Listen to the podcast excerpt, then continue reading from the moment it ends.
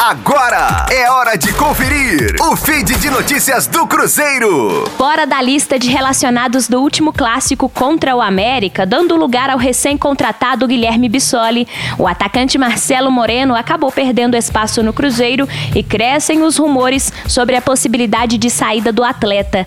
No último domingo, ele participou de uma transmissão ao vivo no canal do jornalista chileno José Tomás Fernandes e foi questionado se recebeu alguma proposta de clubes do país. Moreno, por sua vez, afirmou que três grandes equipes do Chile buscaram sua contratação. De acordo com Moreno, o interesse surgiu no ano passado e também na atual temporada, porém o Cruzeiro não quis cedê-lo.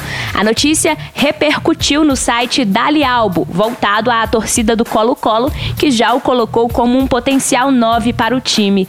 Desde que retornou ao Cruzeiro no ano passado, Marcelo Moreno esteve longe de render o esperado.